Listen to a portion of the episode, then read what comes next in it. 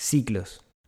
El ser humano siempre se ha regido por ciclos, desde el principio de la humanidad. De alguna manera el clima, el sol, las estaciones, ha marcado cómo nos comportamos y qué es lo que tenemos que hacer. Hoy estamos llegando a un momento donde termina un ciclo y comienza otro, y podemos aprovechar de alguna manera eso para enfocarlo en nuestras finanzas personales y mejorar lo que nos queda de año. Un, dos, tres, cuatro.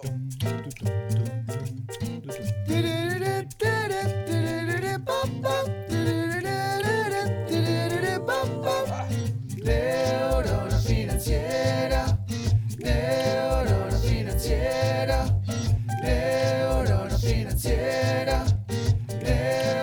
financiera.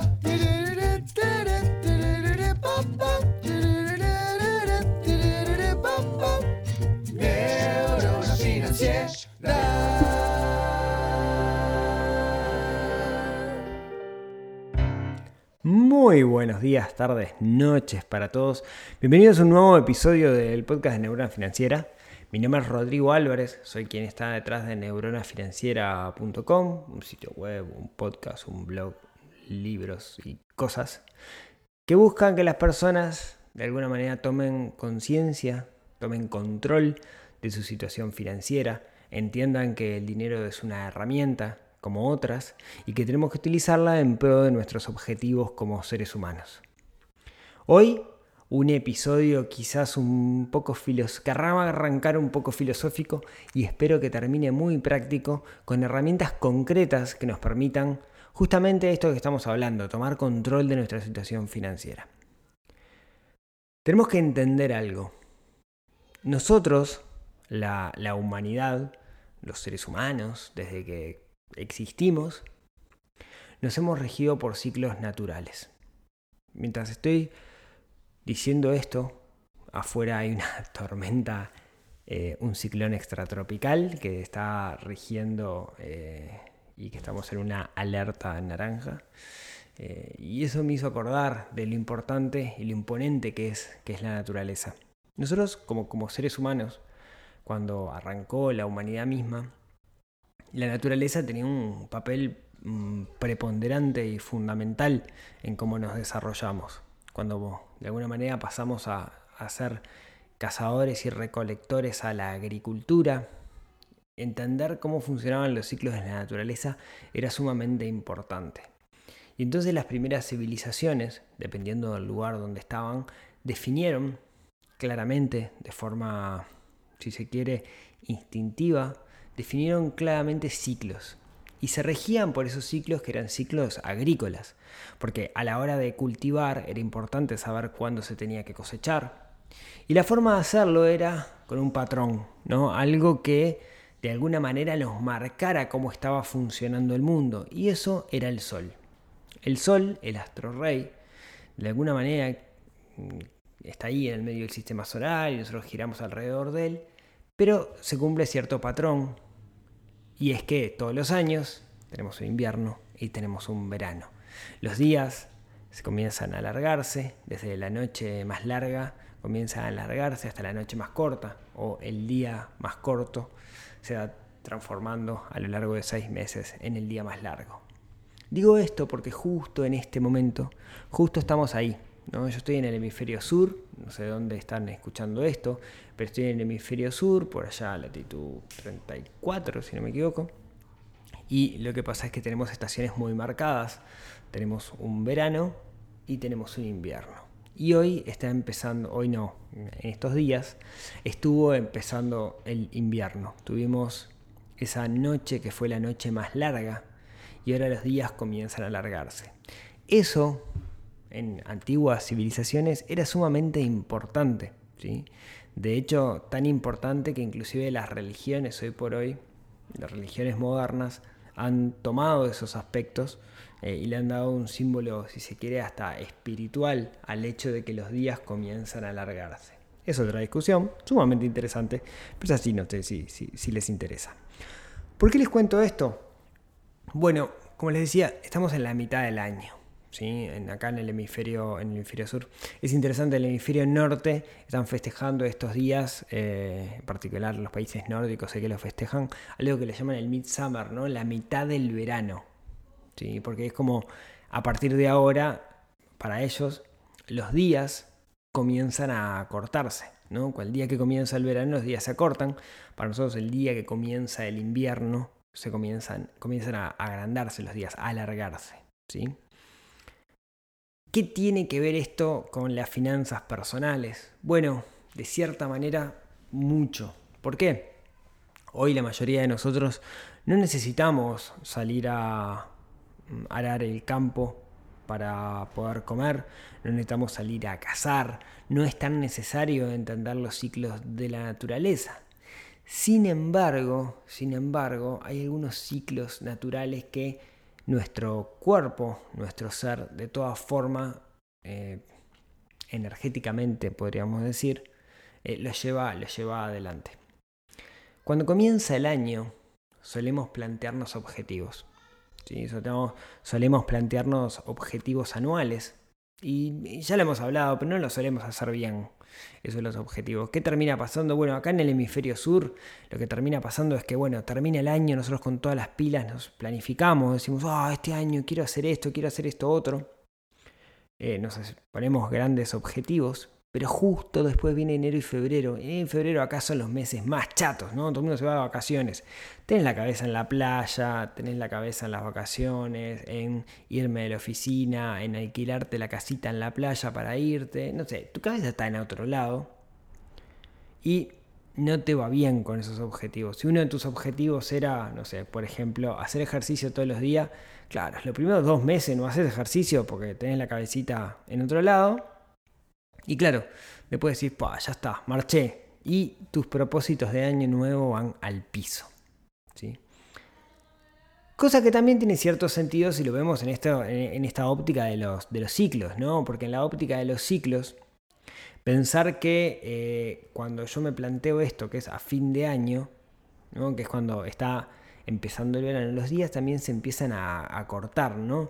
Si graficáramos esto, es como que la, actividad a partir de ese momento empieza a reducirse. ¿no? Me, es muy difícil eh, explicar lo que quiero decir y no sé si me están entendiendo. ¿no? Yo lo que quiero decir es que internamente estamos, en el momento que empieza el verano, vamos tendiendo a la hibernación en vez de al despertarnos. ¿sí? energéticamente hablando o inconscientemente hablando o acompañando los ciclos de la naturaleza. Entonces es normal que pase esto, es normal que nuestros propósitos no se lleven adelante, que tiremos todo por la borda y bueno, capaz que el año que viene escucho a Rodrigo hablar de los propósitos de año nuevo y ahí junto fuerza intento hacerlo nuevo. Bien, eso es la típica. Ahora, yo creo que podemos tomar este, mm, de nuevo, desde el hemisferio sur, esta mitad del año, esto de que la gráfica empieza a subir, de que los días empiezan a alargar, digamos, que estamos en, términos crecientes, como para decir, ok, replanteo el, el, el, voy a decir el frame, pero el marco, ahí va, replanteo el marco del año. Y está bien, me fue mal, admito, mis propósitos no, no, funcionaron, no fue lo que yo esperaba. Entonces voy a replantearlo y voy a decir, comienzo hoy. Tengo una segunda oportunidad. Entonces en vez de plantearme mis objetivos de enero a diciembre, ¿qué tal si me los planteo de julio a julio? Primero de julio arranca, entre comillas, comillas, el año a primero de julio o 30 de junio del año que viene. Entonces, lo que empezamos a tener es una segunda oportunidad. ¿sí? Y replantearnos esos objetivos haciéndolo bien. ¿A qué me refiero con hacerlo bien? Bueno, ahora, entramos si quieren un, poco en, detalle a qué me refiero. Entonces, resumen, me fue mal con mis objetivos de año nuevo, porque estoy en pandemia, porque enero y febrero tenía la cabeza en otro lado, o sea lo que sea, no hay problema. De nuevo, el año es una construcción dentro de un ciclo y yo puedo tomar cualquier momento de ese ciclo para comenzar. Así que olvidémonos que salió mal, en todo caso aprendamos de las cosas en las cuales me equivoqué y comencemos de nuevo. ¿Bien? Perfecto. Bueno, vamos a plantearnos objetivos de este ciclo que va desde julio del 2000, en este caso, no sé cuándo escucharán esto, del 2021 a junio del 2022. Eh, un paréntesis enorme. Esto es bastante parecido a lo que pasa con las empresas con los años fiscales. usualmente el año fiscal de las empresas eh, acompaña el año calendario, pero no necesariamente tiene que ser así. ¿No? De hecho, existe en otros países donde no es común que acompañe el año calendario, porque no se rigen tanto por un calendario gregoriano como nosotros. Cierro paréntesis de cosa anecdótica para trivias inútiles. Bueno, definición de objetivos. Hemos hablado mucho de este tema, ¿sí? Pero podemos pensar que esto es definición de objetivos 2.0, eh, ¿sí? Déjenme tirarles alguna idea de cosas que me parecen que pueden mejorar nuestras finanzas a la hora de, eh, definir objetivos. O se lo planteo distinto, o bien. ¿Qué tal si definimos objetivos que realmente nos ayuden a mejorar nuestras finanzas? ¿Como cuáles? Bueno, yo hay uno que, que para mí es el objetivo supremo, que nos ayuda, que base, que lo vamos a necesitar para un montón de cosas, que es el viejo y querido registro de gastos. El registro de gastos, como ustedes saben, porque lo he comentado en varias oportunidades, para mí es sumamente importante. Es la base de eh, cualquier sistema de finanzas personales que ustedes quieran hacer. Tener un control exhaustivo de en qué gastamos el dinero. Eh, siempre que alguien viene y me dice, che, escúchame, eh, yo no puedo ahorrar, vos todo bien lo que vos decís, pero yo no puedo, yo le digo, mostrame tu registro de gastos. No lo tengo, hacelo y después hablamos. Y en la mayoría de los casos, siempre y cuando la persona no esté muy sumergida con su salario, se demuestra de que sí había algo en lo que podía ahorrar. El tema era que no tenía bien clara la percepción de en qué estaba gastando el dinero. Entonces, por ese lado, creo que el registro de gastos es una herramienta fundamental. Yo como ustedes saben, tenía un programa de formación, tenía, porque en este momento está cerrado el programa, que llamaba el PFP, Plan Financiero Personal. Y eh, un día, haciendo, charlando con los miembros de la comunidad del PFP, me di cuenta que había muchos de ellos que no habían desarrollado el hábito, que no estaban registrando los gastos. Y claro, el plan comienza con registremos los gastos. Después vemos qué otras cosas hacemos, pero registrar los gastos es como la clave, lo fundamental. Entonces ahí fue que me di cuenta que había algo mal en el, plan, que no estaba funcionando, por eso fue que decidí cerrar la puerta. Y lo que hicimos con la comunidad fue algo de lo que me siento particularmente orgulloso, que fue hicimos lo que llamamos el desafío registro de gastos. El desafío registro de gastos fue, eh, fue porque ya terminó, 21 días en las cuales trabajamos para generar el hábito. ¿Y cómo sé que funcionó, que la gente generó el hábito? Bueno, primero porque lo conversamos, lo charlamos dentro de la comunidad, eso por un lado. Y segundo, porque en este desafío yo todos los días, todos los días, durante 21 días, teníamos, eh, había como una especie de deber que yo les mandaba y uno de los últimos días le pedí que no hicieran el registro de gastos y todos hicieron trampa y todos lo hicieron. ¿Por qué? Porque tienen el hábito construido y eso se trata. Entonces, la clave cuando nosotros pensamos en registrar los gastos no es tanto qué aplicación o qué planilla Excel o cómo lo hago, sino la clave está en transformarlo en un hábito. Para eso sí voy a necesitar una forma de hacerlo y de hacerlo correctamente. Yo recomiendo la que utilizo yo, no quiere decir que sea de nuevo la mejor del universo, pero a mí me ha funcionado muy bien. Es una aplicación uruguaya de, la empresa Z Software que se llama Z Cuentas. ¿sí? No es una app, es una aplicación web que además tiene una app, pero no es una app, vale la pena aclarar. O sea, el, valor, el foco se lo sacas más desde la parte web que desde la parte, desde la parte mobile. La parte mobile es para registrar los gastos, no más y no mucho más. Bien.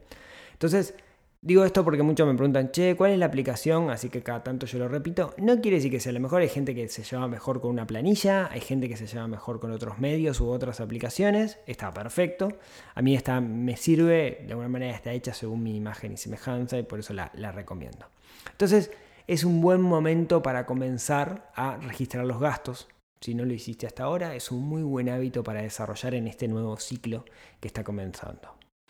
¿Qué otra cosa podemos hacer? Bueno, la otra cosa que podemos hacer es construir un presupuesto. ¿Qué es un presupuesto? Bueno, es una estimación de gastos futuros que voy a tener en un ciclo. Idealmente en un año, pero no tiene por qué ser un año específicamente, sino que puede ser de, de nuevo, ¿no? 30 de junio a 1 de julio del año siguiente. Está bien. ¿Qué es lo que tenemos que hacer? Bueno, una planilla, podemos en las columnas ponemos los meses, no, en las filas ponemos los meses, en las columnas ponemos los conceptos en los cuales gastamos y después hacemos una estimación. Es un ejercicio que parece tonto, pero que es sumamente valioso porque nos enfrenta a nuestro nivel de vida que queremos vivir. Y quizás en el presupuesto nos demos cuenta de que no ganamos suficiente dinero y estamos viviendo por arriba de nuestras posibilidades. Y eso lo podemos hacer porque existe el endeudamiento. Así que eh, regla, si se quiere, eh, interesante o recomendable, no es regla la palabra, sino hábito recomendable, es elaboren ese presupuesto. ¿sí? Registro de gastos y presupuesto son dos cosas que solemos de alguna manera plantearnos en términos financieros cuando comenzamos un ciclo que solemos hacerlo a principio de año, pero nuevo, podemos hacerlo ahora. Tomemos el ciclo distinto y aprovechemos. Ahora bien, bajemos un poquito el nivel. ¿Por qué suelen fracasar esos propósitos de año nuevo que nosotros nos hacemos?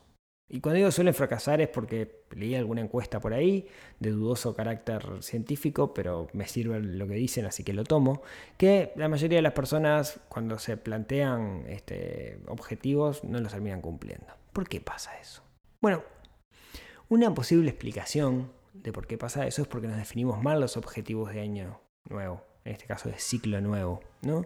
No lo hacemos de la manera, de la manera correcta.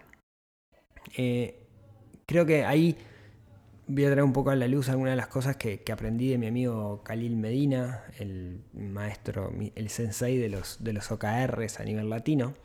Khalil eh, me decía alguna vez, me decía que, los OKR, los OKRs son, no importa, es una metodología de gestión, eh, recomendación, leer el libro de John Doerr, lo que importa. Dice, básicamente tenemos tres... Em, tres cosas. Si nosotros queremos mejorar algo, tenemos que medirlo, ¿no? Eso me voy a, a Peter Eso es sí o no. Si quiero mejorar la creatividad, medir cuántas cosas creativas hago no necesariamente quiere decir que, esté mejorando. Entonces, no, sé si aplica para todo. O sea, no quiero decir, ah, esto funciona para todo. No creo que sea así. Pero en cosas concretas, en cosas muy concretas, me parece que sí, está bueno medir. En ese sentido, hay algo que yo puedo, que podría eh, eh, eh, medir, sea lo que sea que me planteé, y lo puedo dividir en tres aspectos. ¿sí? Y esto es, sumamente importante. Supónganse que ustedes quieran definir un objetivo de acá a fin de año o de acá al año que viene sobre la misma fecha. ¿no? Toman un ciclo y dicen quiero conseguir un resultado para este ciclo. Lo primero es, recomendación, tomar ciclos cortos, no tomar el ciclo anual. Idealmente trimestral es un buen trimestral Tres tristes tigres comen trigo en un trigal, ahí me salió. Eh, trimestral es un buen eh, indicador para ver si estamos avanzando de forma correcta. Y hay tres cosas que yo puedo medir. Usualmente yo me preocupo por el resultado, ¿no? Entonces digo, bueno, vamos a tomar siempre el ejemplo del peso que siempre funciona. Quiero bajar, eh, estoy en 78 kilos, quiero bajar a 75, ¿no? y eso es un resultado. Estoy persiguiendo un objetivo de resultado. Perfecto. Ahora, los resultados no se dan solos, sino que se dan en función de acciones. Está bien tener el objetivo de resultado, pero también tengo que medir las acciones que hago. Entonces yo podría decir, ok, voy a salir a caminar o a correr tres veces por semana. Y puedo medir también eso. Bueno, a ver, tenía que salir eh, 3 por 4, 12. En un trimestre tendría que haber salido 36 veces a correr. ¿Cuántas veces salí? 30. Ah, bueno, tengo un 80% de efectividad en este resultado. ¿sí? Que el resultado en realidad está relacionado a acciones. Y después hay otra cosa que yo puedo medir que es la performance. ¿Y a qué me refiero con performance? Me refiero a, eh, no sé, eh, por ejemplo, eh, levantamiento de peso. peso. Hago peso muerto con 100 kilos y quiero hacer peso muerto con 120 kilos. ¿no? Entonces, bueno, en tres meses pude mejorar mi performance. ¿sí? Esos, esos tres eh, indicadores de resultados, de objetivos y de performance, yo los puedo utilizar para ir midiendo y a ir haciendo un seguimiento de los objetivos que yo me planteo, o debería de hacerlo. En ese marco, me parece que es eh, importante que todos nosotros definamos objetivos, si quieren de acá al año que viene o de acá a fin de año, como les decía hace un ratito, marquemos hitos trimestrales y vayamos midiendo, ¿sí? vayamos midiendo, teniendo en cuenta si conseguí mi resultado, si conseguí mi objetivo o si mejoró mi performance. Estos tres indicadores que yo les comentaba. Bien. Medio entreverado quizás este, este episodio, pero eh, si tienen que quedarse con, con una... Con, con algo es... Eh, estamos comenzando un nuevo ciclo Olvidémonos si hasta ahora no nos ha funcionado esto de definir objetivos y aprovechemos esta instancia para definir objetivos de forma financiera o no y construir esos objetivos, ¿sí? caminar en pro de esos objetivos. Tenemos una segunda oportunidad, aprovechemos esa segunda oportunidad y seguramente veamos que podemos avanzar y eso siempre, siempre, siempre está bueno porque nos da la sensación de que estamos caminando hacia adelante. Así que amigos, esto es lo que quería contarles el, día de hoy. Muchas gracias por acompañarme. Eh, estoy, no sé si se habrán dado cuenta, estoy grabando este episodio no donde grabo siempre y pueden que hayan escuchado algunos ruidos extraños. Si es así, les pido disculpas. Es un setup distinto y tengo que ver cómo lo, mejoro. Eh, pero bueno, creo que, el contenido que era lo que quería transmitir salió y eso es lo, importante. Así que muchas gracias por, por acompañarme, por llegar hasta acá. Y como siempre, si tienen ganas, nos vemos, nos hablamos, nos escuchamos el próximo miércoles en otro episodio, que adelanto que va a ser un episodio especial porque se cumplen tres años del podcast, que nos ayude a desarrollar esa neurona financiera que tenemos un poquito dormida y que tenemos que despertar. Les mando un gran abrazo, cuídense, tengan una buena semana. Si están por acá por el hemisferio sur, abríguense que hace frío y nos vemos, nos hablamos, nos escuchamos el próximo miércoles. Chau, chau.